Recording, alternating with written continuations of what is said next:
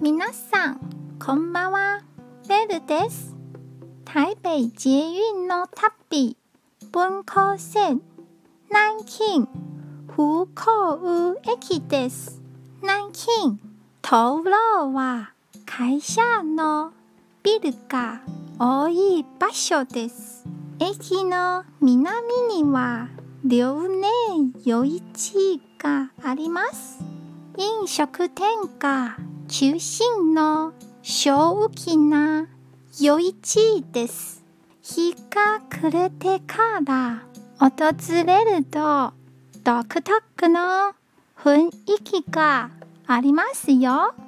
今日も一日お疲れ様でした。ゆっくりお休みくださいね。